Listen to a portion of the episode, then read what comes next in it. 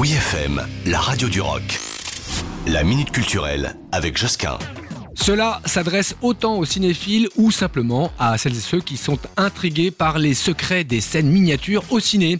Pour cela, il y a le musée des miniatures et décors de cinéma, nouvellement appelé musée miniature et cinéma. Bref, ça fait vraiment partie des lieux à visiter, unique en France. Ce musée insolite qui se trouve à Lyon réunit des minuscules scènes avec un réalisme prenant et surprenant.